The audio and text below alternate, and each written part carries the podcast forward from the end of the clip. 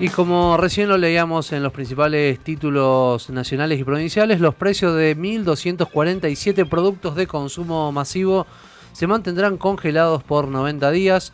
Así lo anunció el nuevo secretario de Comercio Roberto Feletti. Son productos de los rubros de alimentación, higiene y limpieza y otros que deberán retrotraer sus precios al 1 de octubre y mantenerlos inalterados hasta el 7 de enero. Para hablar sobre este anuncio y el impacto que puede llegar a tener en las empresas y en el bolsillo de la gente, estamos en comunicación con el presidente de la Federación Comercial de Córdoba, FEDECOM, Ezequiel Cerezo. Ezequiel, bienvenido a Noticias al Toque. Javier Sismondi y Susana Álvarez, le damos los buenos días. Buen, eh, buen día, Javier y Susana. ¿Cómo les va? ¿Cómo te va, Ezequiel? Bueno, antes que nada, buenos días y bueno, muchas gracias por estar aquí en la mañana de Noticias al Toque. Eh, ¿Es posible en este contexto económico en el que está inserto el país mantener congelados los precios de estos productos eh, por 90 días? ¿Qué, impacto podría llegar a generar esta nueva medida?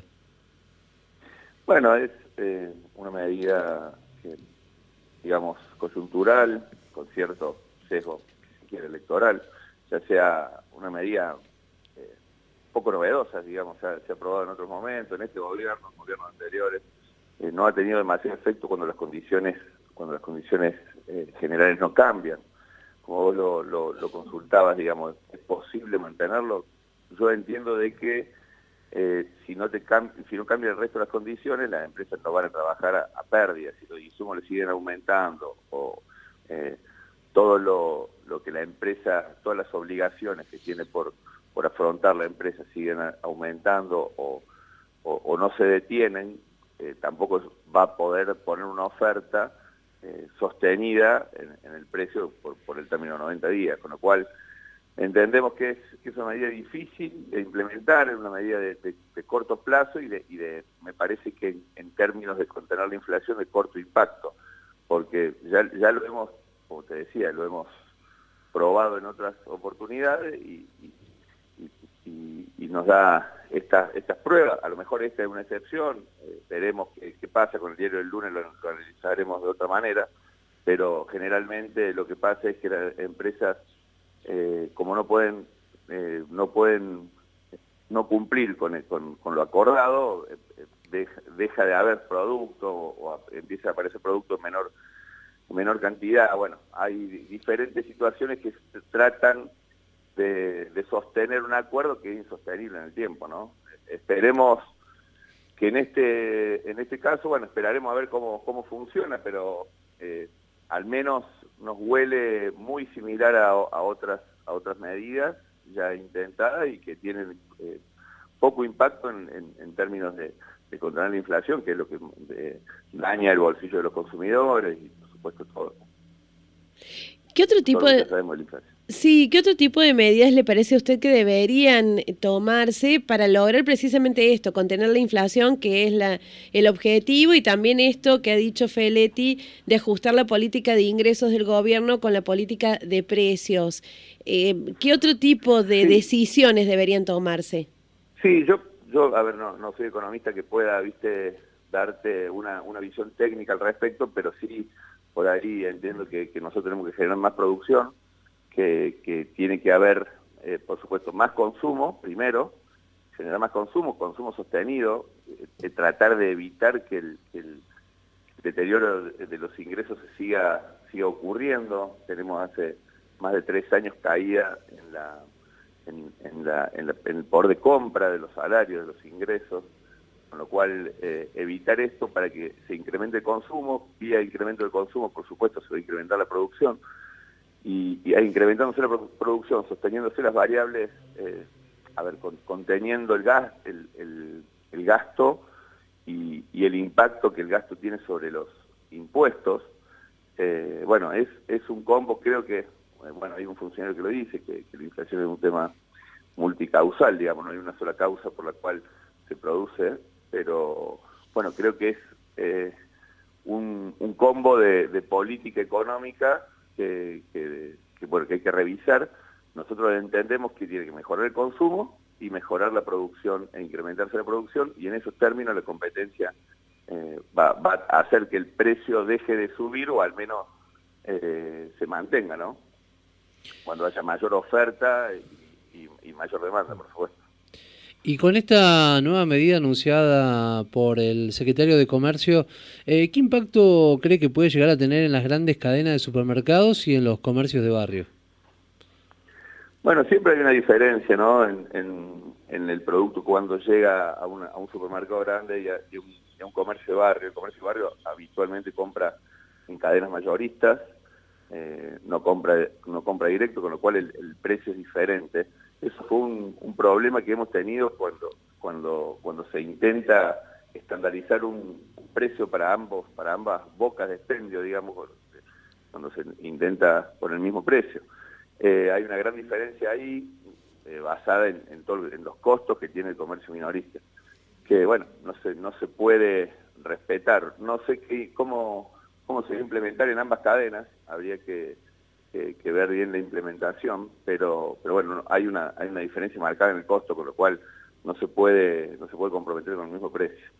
No sé cómo lo van a, como te digo, cómo lo van a implementar para porque claramente en el comercio minorista se incorpora un nuevo actor en la cadena, que es mayorista, que también tiene parte de la ganancia, con lo cual no se puede, no se puede eh, mantener el mismo precio. De todos modos hay que ver cómo, cómo se va a implementar y como te digo, eh, entiendo que a la empresa, ninguna empresa va a trabajar a pérdida y la empresa, si el producto está que, por, acuerdo no puede, no puede incrementar su precio y los costos le siguen incrementando, posiblemente, esperemos que no, pero posiblemente se vea, como se ha visto en otra oportunidad, que el producto a precio cuidado, a precio congelado, a precio mantenido, no, no se encuentra en la góndola, digamos, o en todas las góndolas. Entonces es de corto plazo, corto impacto, digamos.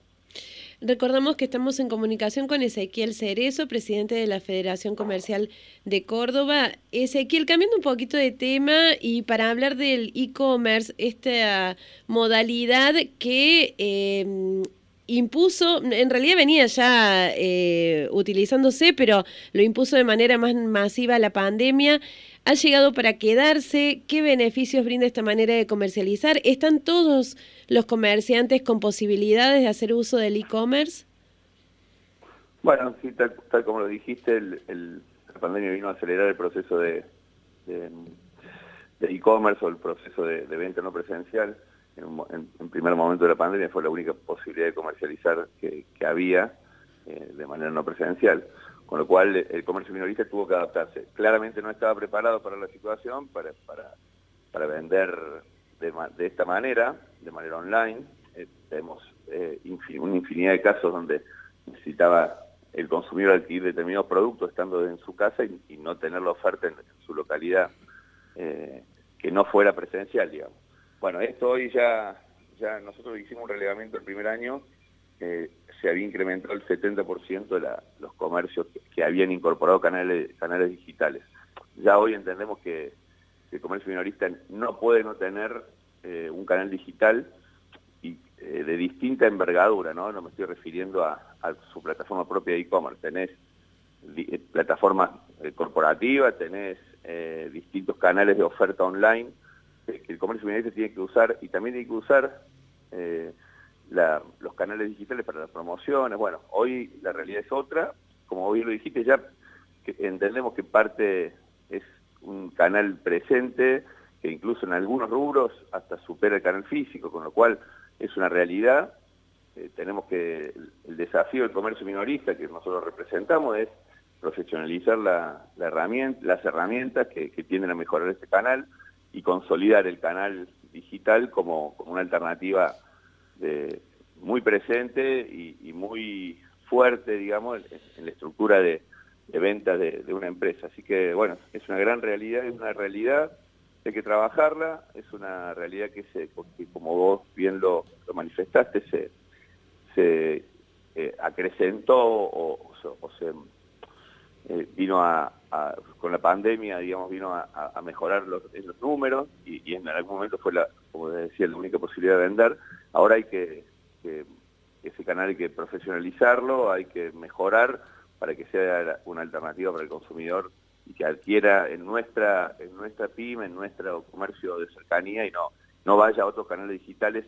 Hay muchos consumidores que han tenido su primera experiencia de compra durante la pandemia y que, que hoy la siguen eligiendo o, alguna de sus compras la realizan de esta manera. Así que nosotros tenemos que estar expectantes de esa, de esa compra para poder atender al nuevo consumidor, que además tiene un perfil más exigente, bueno, está hiperinformado, tiene, hay todas unas características nuevas de, consumidores y de tendencia de consumo que, nosotros tenemos que estudiar para, para, eh, eh, para ofrecer una, una producto acorde a, esta demanda.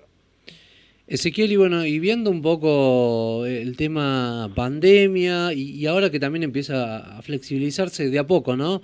Eh, ¿Cuál es la situación de las pymes hoy en la provincia de Córdoba? Bueno, en general, la verdad que nosotros el, mes, pasado tuvimos la primera, eh, el, primer registro positivo en cuanto a ventas eh, después de 40 meses. Nosotros veníamos con caídas de en las ventas de 40 meses consecutivos. El mes de, septiembre nos dio, eh, si bien un número no, no tan eh, grande en cuanto al, al, porcentaje, sí eh, una buena tendencia, digamos, de un número positivo, que se incrementó la, las ventas minoristas. Eso hace que tengamos cierta esperanza en que, en que esa tendencia se, se sostenga. por supuesto que venimos de, de 40 meses, como te decía, caída consecutiva y agravados, ratificados por una pandemia que, hizo que muchas estructuras comerciales quedaran en el camino, que hizo que, la mayoría se reconvirtiera. La, verdad que las pymes en nuestra provincia y en todo el país tienen una gran eh, capacidad de readaptarse, ¿viste? son resilientes a, cualquier proceso eh, de esto como, como, digamos, tan abrupto como el que hemos sufrido y se han adaptado mayoría, algunas lamentablemente han cerrado sus puertas, nosotros hicimos oportunamente relevamiento al, respecto, algunas, algunas se han ido en la informalidad, porque eran su única fuente de ingresos, tenemos más de un 30% de empresas que son autoempleo, que son microempresas que, dependen de su, de su trabajo para, para el sostenimiento de su familia, con lo cual se, fueron en informalidad, se reconvirtieron, bueno, hoy están, hoy nuevamente con, con la con la salida o, ya a la vista una salida de la pandemia, al menos por lo que vemos ahora, al menos será temporal, sin restricciones o con restricciones muy acotadas, eh, ya se empiezan a incorporar otros rubros, que eso hace que la economía empiece a, la economía minorista de nuestras pymes empiece a mejorar. Hay, hay rubros que, que recién ahora empiezan a trabajar, como rubros, y que tienen gran impacto en la, en la economía de una región, en la economía minorista de una, de una ciudad, como, como, como los salones de fiesta y todo lo que todo lo que tiene que ver con la, con la diversión, con el ocio, que estaba bastante restringido y que ahora empieza a liberarse. Eso va, a tener un impacto, va a generar ingreso en la, en la, en la localidad y va a generar consumo local, que es lo que nosotros siempre fomentamos.